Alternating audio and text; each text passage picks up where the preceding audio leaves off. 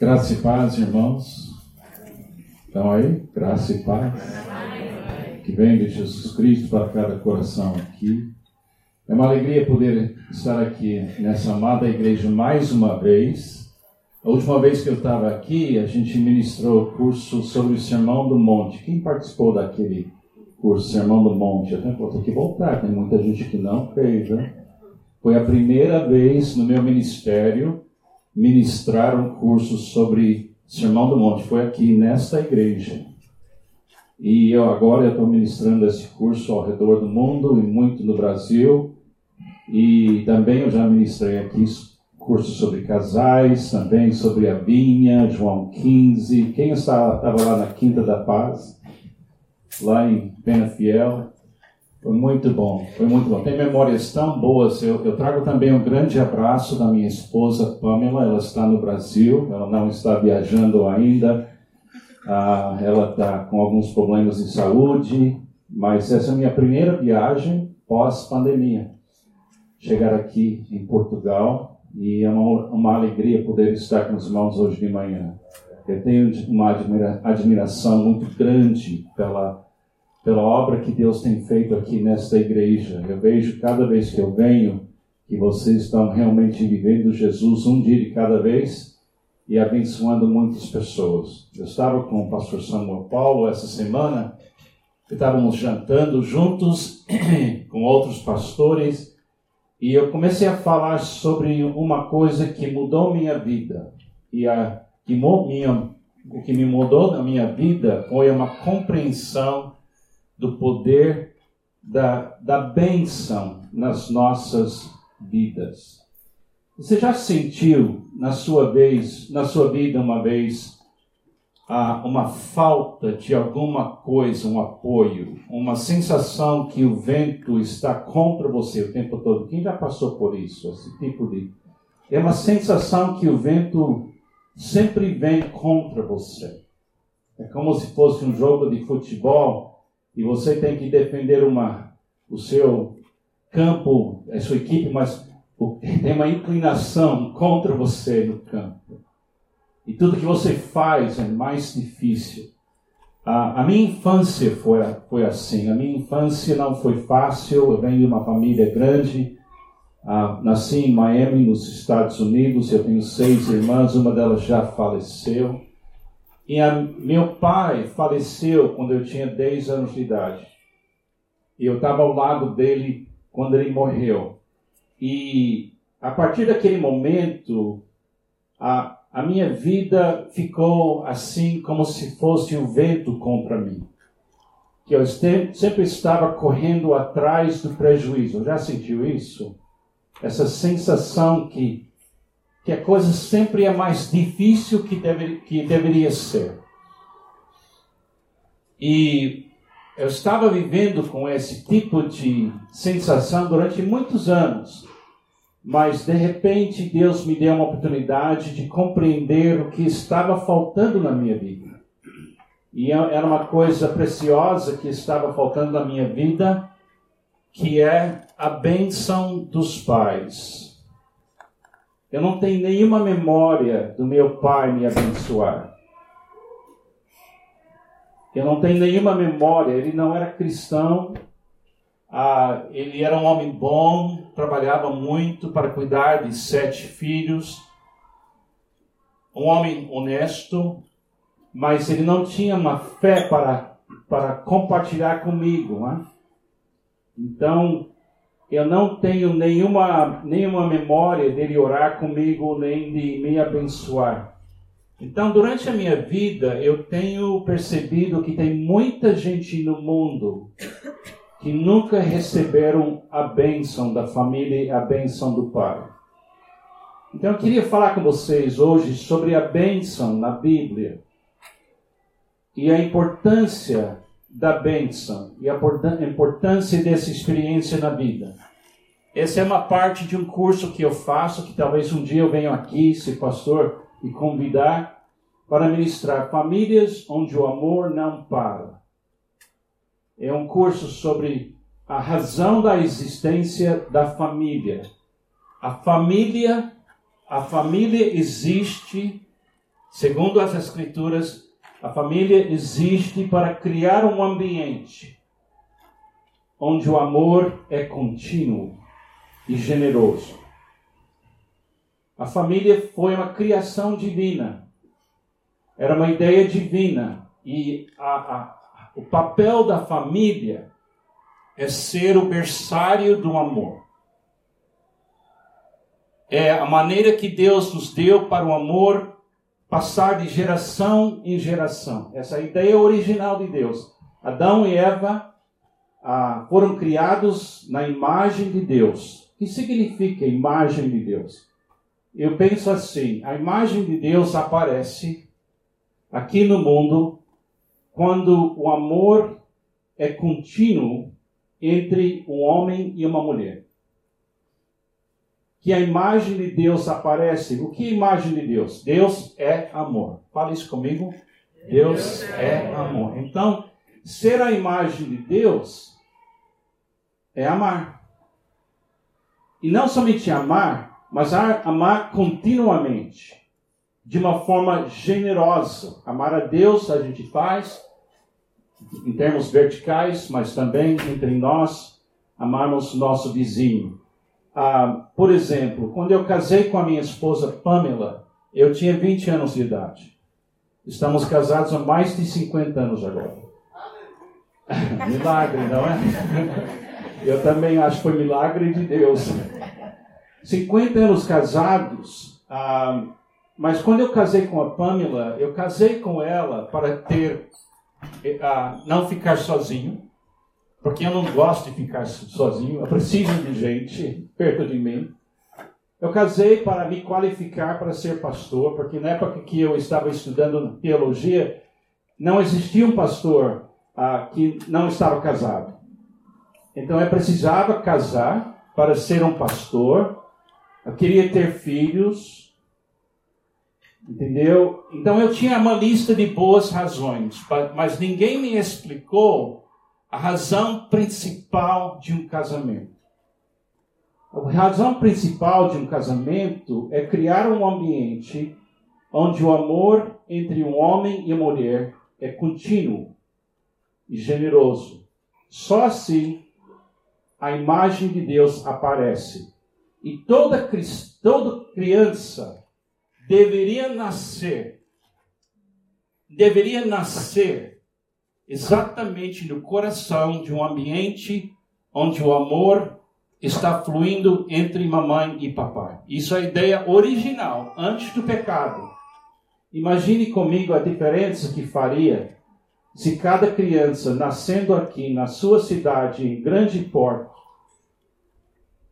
nascesse num lar onde o amor entre o marido e a mulher fosse contínuo e generoso. Você acha que faria uma diferença na cultura? Você acha que ia mudar a cidade? Eu tenho essa convicção. Então a, a família existe para criar, man, criar e manter um ambiente onde o amor não para. Pais existem para manter condições favoráveis para o desenvolvimento saudável dos seus filhos. Eu e Pamela criamos quatro filhos. Nós temos 11 netos. E a gente começou nós dois, agora quase a gente é um tribo, tribo de algum tipo. 21 pessoas, com noras e gêneros juntos. Então, é assim, é mais um milagre, né? Nunca imaginei que ia dar certo isso. Ah, mas a gente que tem todo pai quer criar condições favoráveis para seus filhos. Todo pai quer ver o filho bem. Isso pelo menos deveria ser o mínimo que o pai quer para os seus filhos. Agora, no meu caso, eu estava numa família e meu pai era alcoólatra, a minha mãe era uma mulher que não tinha profissão, não tinha estudo. E quando meu pai faleceu, a ausência do meu pai levou a minha mãe a ter que correr atrás de tanto prejuízo e, e criar os filhos E eu era caçula da família. Tinha seis irmãs e aí nasceu o príncipe Charles, eu. Entendeu? E então imagine a dificuldade da minha mãe. Ela foi camareira num hotel lá em Miami, ela tinha que aprender a trabalhar. Foi uma luta. Aí minha mãe casou de novo, quando eu tinha 14 anos de idade, e outro homem entrou na minha vida, e eu não gostei dele. Eu briguei com ele, mas o problema não era dele, o problema era que eu queria meu pai. Então eu passei a viver assim, mas com 16 anos de idade eu aceitei a Jesus como meu Salvador. Eu comecei a frequentar a igreja, e a igreja estava cheia de homens de Deus, muitos pastores e líderes, diáconos, e eu comecei a sair dessa raiva, dessa frustração e essa sensação de falta. Mas ainda assim, depois de casar com a Pamela, começar a ter filhos, eu tinha uma sensação de falta, que alguma coisa não eu preciso de alguma coisa, eu não sei o que é, mas eu sinto falta de alguma coisa. Estava morando em Miami naquele tempo, estava começando a trabalhar como pastor, e Deus me deu a oportunidade para viajar para conhecer o Brasil, porque quando eu casei com a Pamela, eu pensei que ela era americana, mas ela foi criada no Brasil, então ela por fora era americana, mas por dentro era brasileira. E ela tinha todas aquelas ideias dos brasileiros de braçar, de beijar, todos os costumes. E eu sou americano, e o americano não, não gosta de tocar, da minha geração. Então eu tinha que compreender essa mulher. Deus me deu uma oportunidade de passar três meses em Rio de Janeiro, junto com a Pamela, com a família dela, porque ela é filha de missionários americanos que chegaram no Brasil em 1953. Então ela chegou com dois anos de idade, então a família é literalmente mais brasileira do que americana. E a gente estava viajando no Brasil, eu e Pamela, junto com a família da Pamela, e chegou uma hora que a gente foi, somente eu e Pamela, para visitar um pastor numa pequena cidade no Brasil, perto de São Paulo, numa cidade chamada Santa Branca. E uma pequena, uma pequena cidade beira do rio Paraíba. E eu, eles convidaram a gente para almoçar na sua casa. Agora, pastor nos Estados Unidos recebe um bom salário. Ah, pastor nos Estados Unidos é muito respeitado. É uma carreira quase nos Estados Unidos que as pessoas valorizam muito. Imagine o meu choque que esse pastor estava vivendo numa pequena casa nos fundos da igreja, com ele, esposa e cinco filhos, num espaço que era um terço do espaço da minha casa no início do meu casamento. Então imagine meu choque ver a condição de um pastor brasileiro, isso em 1974, muitos anos atrás. Eu jovem, casado, jovem pastor. A gente estava almoçando e eu nem falava português naquele tempo. Então eu dependia da Pamela para traduzir tudo para mim. Então eu estava comendo, a comida foi boa. Eu percebi, mas todo mundo num pequeno espaço, seis, cinco filhos, mamãe, papai, eu e Pamela, era muito apertado, mas a comunhão foi boa e eu estava muito alegre. E de repente terminamos de com, começar a comer e eu fico emocionado. Até hoje. Eu estava na mesa e de repente as crianças iam sair para brincar na, nas arredores na, na, na cidade. E começando com o um menino de 16 anos de idade, o filho mais velho, eles foram na direção do pai. E porque iam pedir permissão para sair da casa. Mas não foi isso.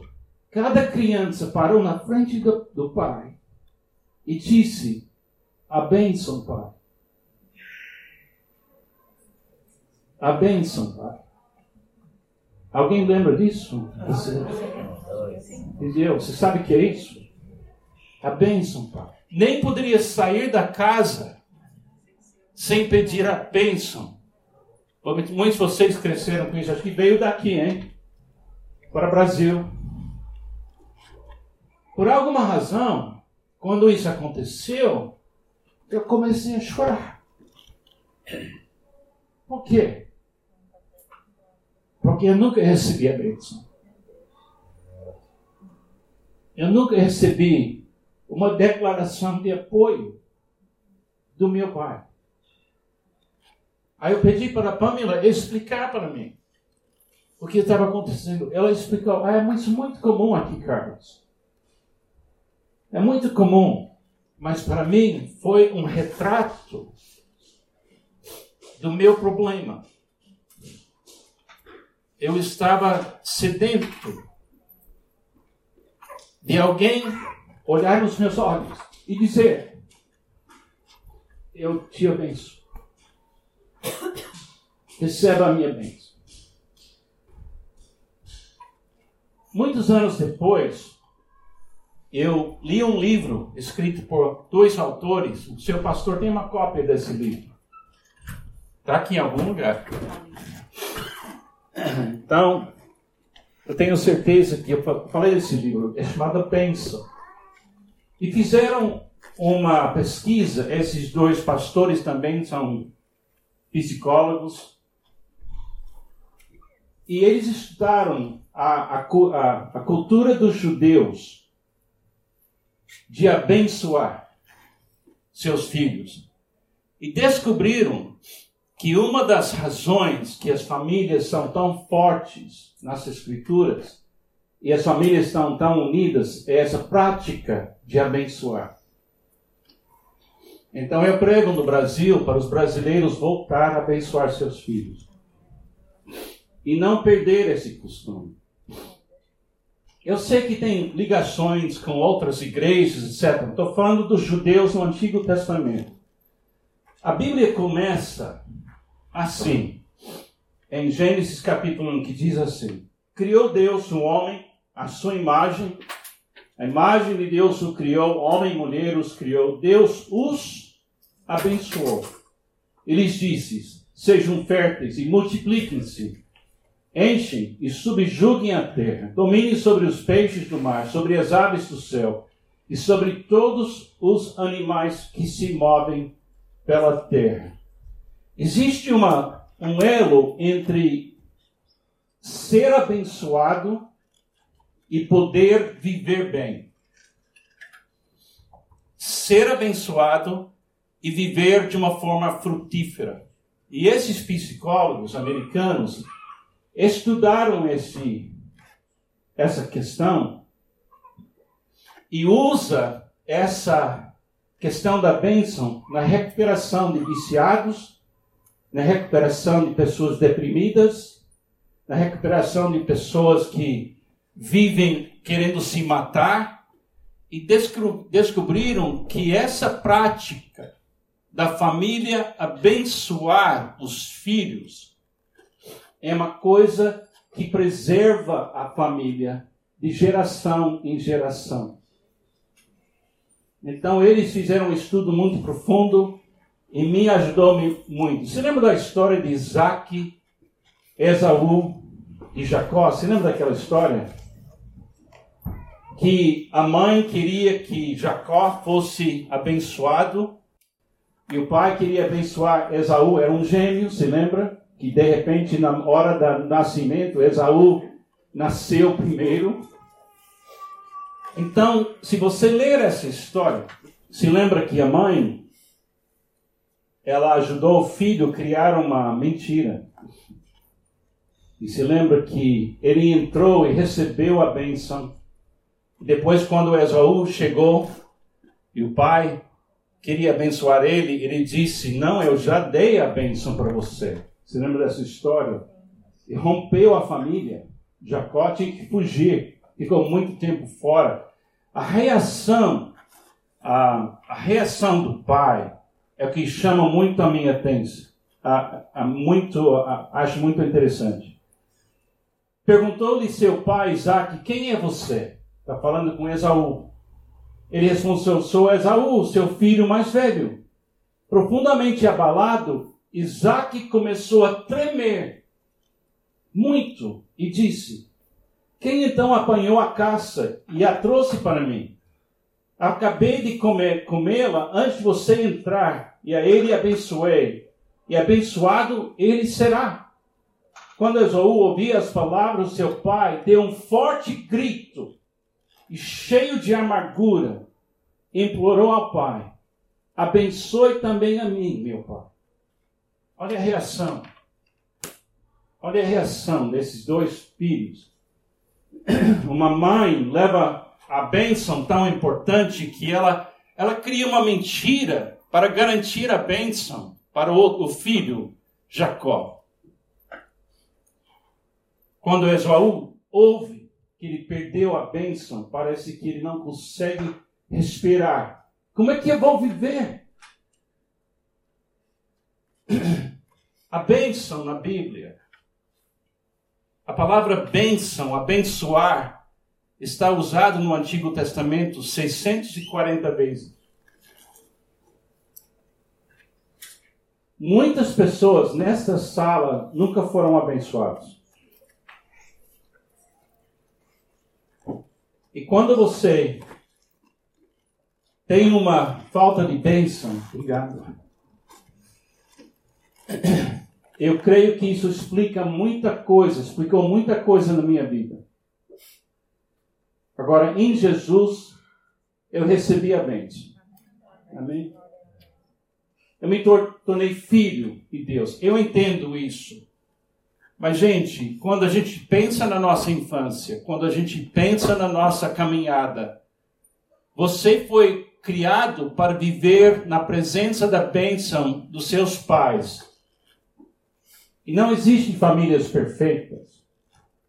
Mas faz uma grande diferença nas nossas vidas uma sensação de apoio que vem da família. Eu não estou dizendo que isso vai determinar tudo. Tudo posso naquele que me fortalece. Mas para mim, naquela pequena sala, comendo com aquela família, alguma coisa explodiu dentro de mim. E desde aquele momento, eu entendi que outras pessoas poderiam me abençoar. Meu pai não pode voltar. Minha infância não pode ser refeita. Mas na minha vida, muitos homens ocuparam um lugar muito especial na minha vida pai da Pamela, pastor Byron, o, pa, o pastor da igreja onde aceitei Jesus, Dr. Ackerman. Eu acho que Deus usou pelo menos uns oito, nove homens para me abençoar. Mas levou anos.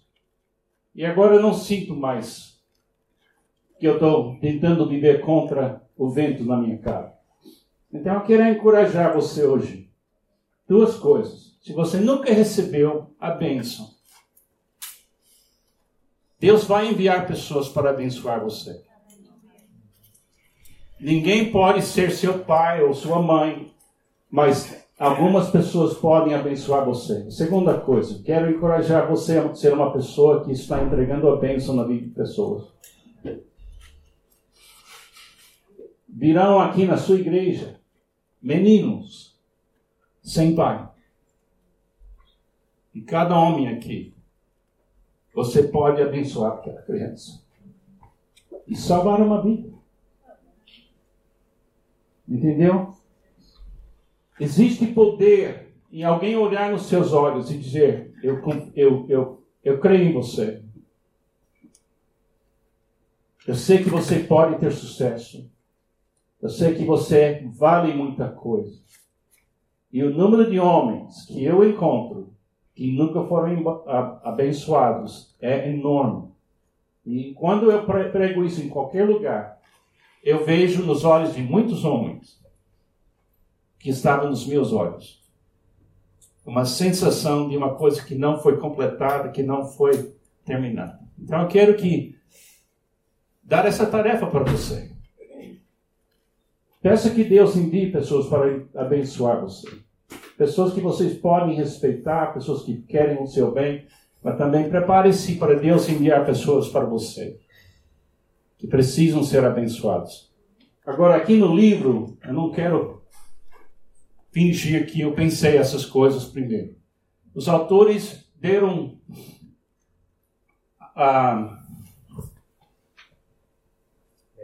eles deram cinco partes de uma bênção. Cinco. Cinco partes de uma bênção. Eu vou te dar essa lista. Estão gravando, eu acho.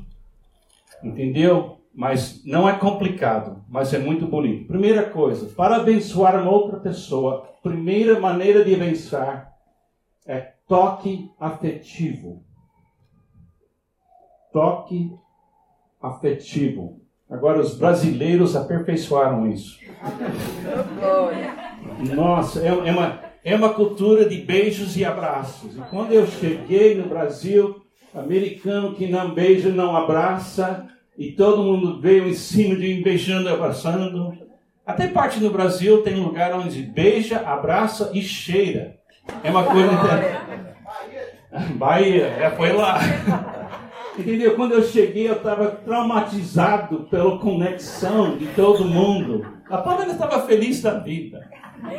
Agora Deus me colocou numa igreja, o líder da nossa igreja, o pastor Sidney Costa, ele entrou aqui, tirou uma foto rapidamente hoje de manhã, e ele me beija, ele me abraça. Eu comecei a trabalhar com ele, eu, eu tinha cabelo, mas ele me beijou tanto que caiu o meu cabelo. Então, é toque afetivo toque afetivo. Na cultura norte-americana, esse toque afetivo existe entre italianos.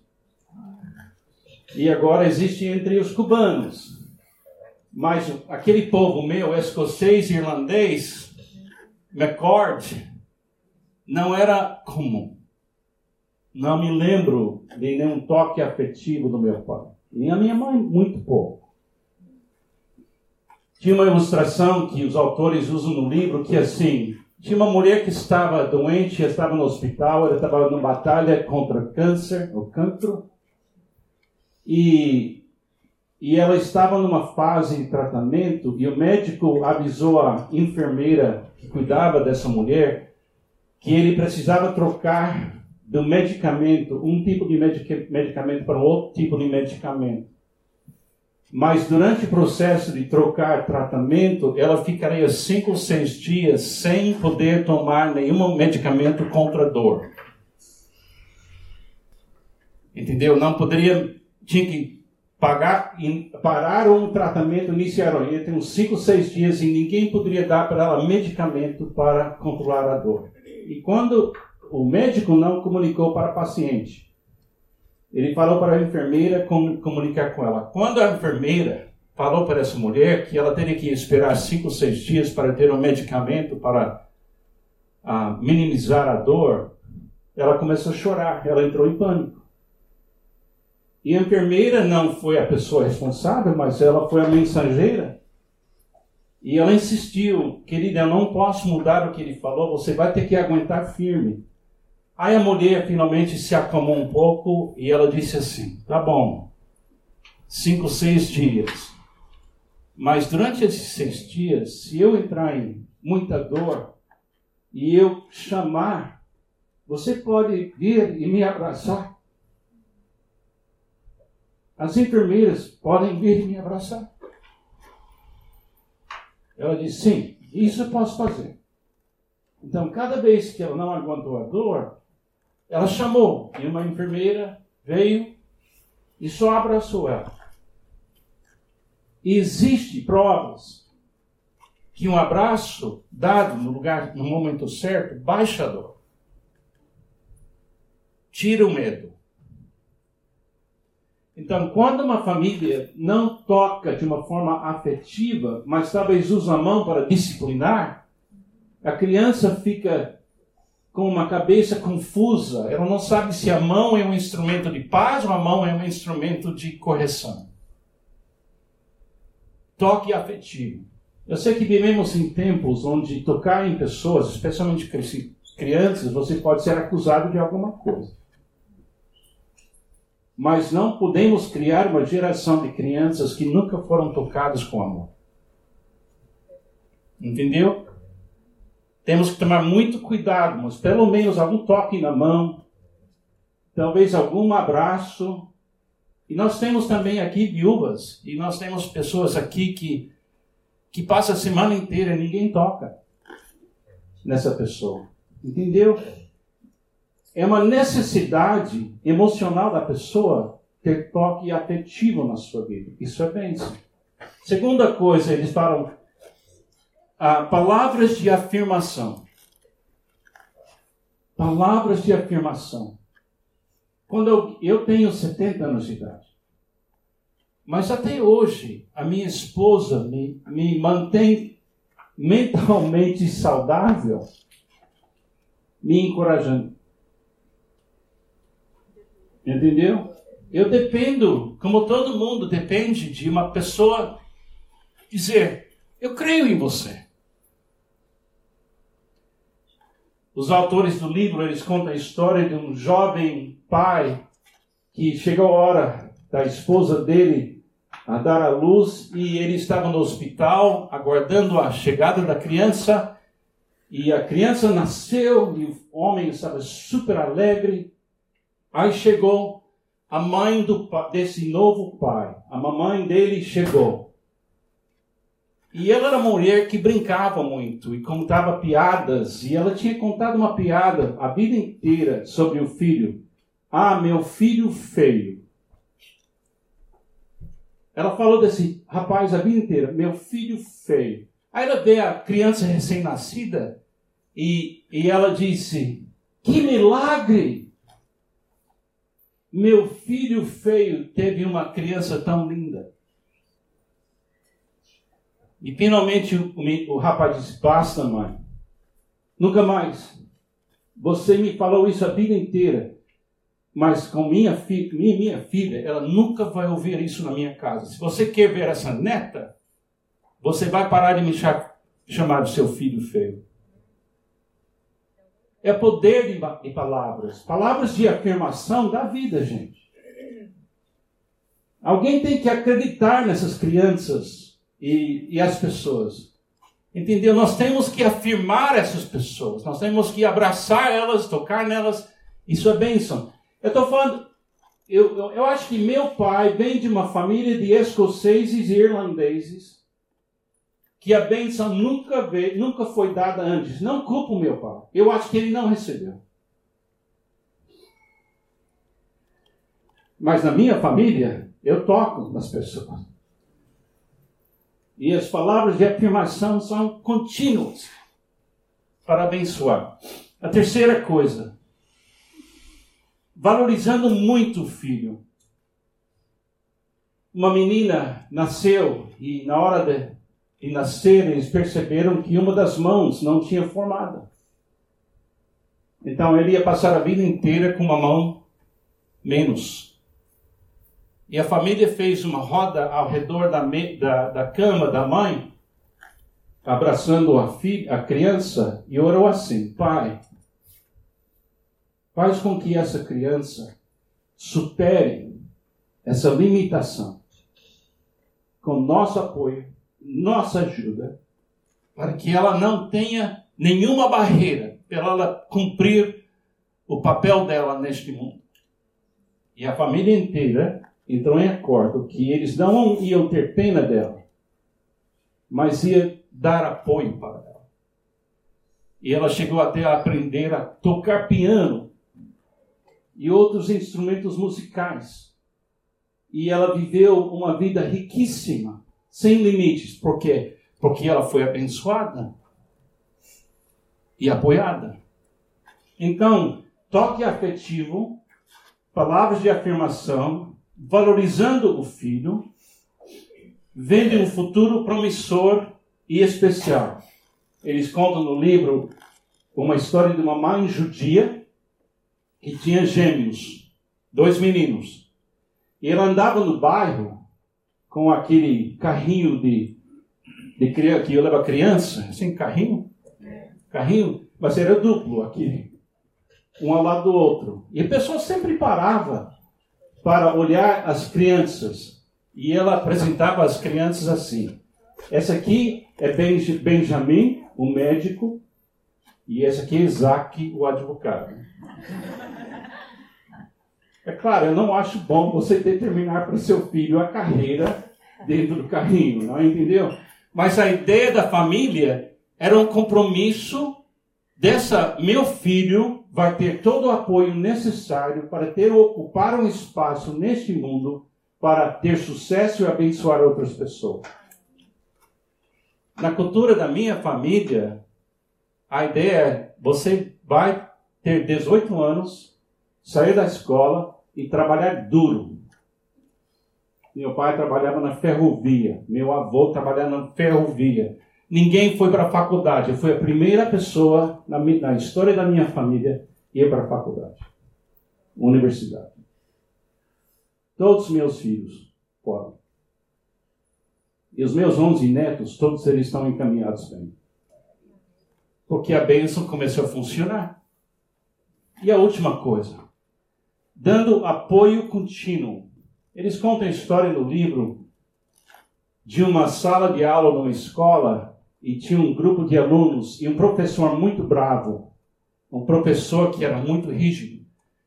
E ele organizou a sala, os melhores alunos na frente, os alunos mais ou menos na próxima fila e no último os alunos que estavam com problemas e tinham notas baixas.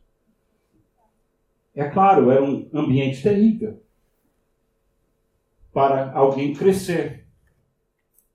Mudou, foi embora aquele professor, trouxeram outro professor, ele ouviu desse sistema. Primeira coisa que ele fez, você pode sentar onde você quer. Aí ele fez um, uma oferta para eles. Ele disse assim: Eu estou aqui para ensinar vocês essa matéria. Eu garanto para você que você pode passar aqui, se você quiser, porque você pode contar comigo quando você quer, porque meu alvo é ver todo mundo aqui passar dessa matéria e eu vou te apoiar. E todos passaram. A diferença entre uma abordagem rígida, restrita e apoiada. Então imagine em cada família toque afetivo, palavras de afirmação, valorizando o filho, vendo um futuro promissor e especial e dando apoio contínuo. Agora eu não tive isso. Mas quando eu entrei na igreja, eu comecei a receber. Mudou tudo. Mudou absolutamente tudo. Então, eu queria dizer para você, se você nunca foi abençoado, você não, não tem uma memória do seu pai olhar nos seus olhos e abençoar você, você não tem uma memória de um abraço carinhoso, se você não tem uma memória de alguém que diz, Vamos ajudar essa criança a superar suas limitações. Se você não tem uma memória de apoio, eu sei que você sente a falta disso. E eu não posso mudar a sua história. Mas eu posso dizer para você: se você pedir para Deus enviar a bênção dele para você através de outras pessoas. Deus ou já fez e você não percebeu, ou ele vai começar. E para essa comunidade, essa igreja, eu quero que você saiba disso. O ministério dessa igreja pode ser o ministério de todos vocês. Nenhuma pessoa vai entrar aqui e ser desprezada, maltratada ou comparada com mais alguém. E dentro da sua capacidade, você vai abençoar essas pessoas. Vocês que não tiveram pai, ou seu pai abandonou a família, ou você nunca recebeu o apoio do pai. Eu sei que é difícil, mas eu conheço o seu pastor. Entendeu? Ele é um homem que dá bens. Eu conheço ah, os sonhos dessa comunidade, já li os livros, já vi os cursos que vocês fazem. E eu quero dizer para você: aqui pode ser um lugar de cura. Você não tem que ter inteligência para abençoar, tem que ter amor. Também pode ser que tem pais e filhos aqui que isso nunca aconteceu. Eu não estou pedindo para você fazer alguma coisa que traz dor para você, mas eu, até hoje, estou abençoando meus filhos. Fui um pai imperfeito. Fui um pai, no início fui um pai bravo. Até eu receber minha própria bênção, foi difícil eu me acalmar. Então, quando eu estava conversando com o pastor Samuel no almoço, eu contei a minha história. E ele disse: Carlos, você poderia contar a história na minha igreja? Porque essa coisa da bênção é da cultura portuguesa também, não só brasileira. É uma herança, herança que muitos de vocês têm.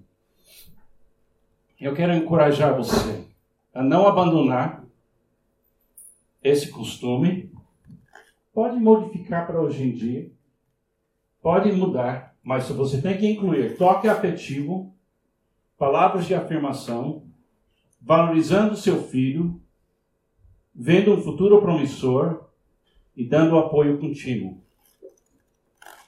Isso aconteceu comigo na igreja, quando eu entrei na igreja com 16 anos de idade.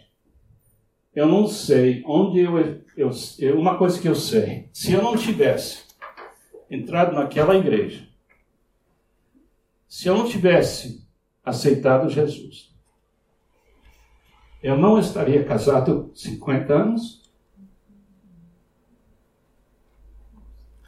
eu não estaria aqui ensinando a Bíblia, viajando o mundo falando de Jesus, sem a bênção que Deus me deu na ausência dos meus pais, meu pai. E eu não eu não estou bravo com meu pai, porque eu acho que ele nunca recebeu a bênção.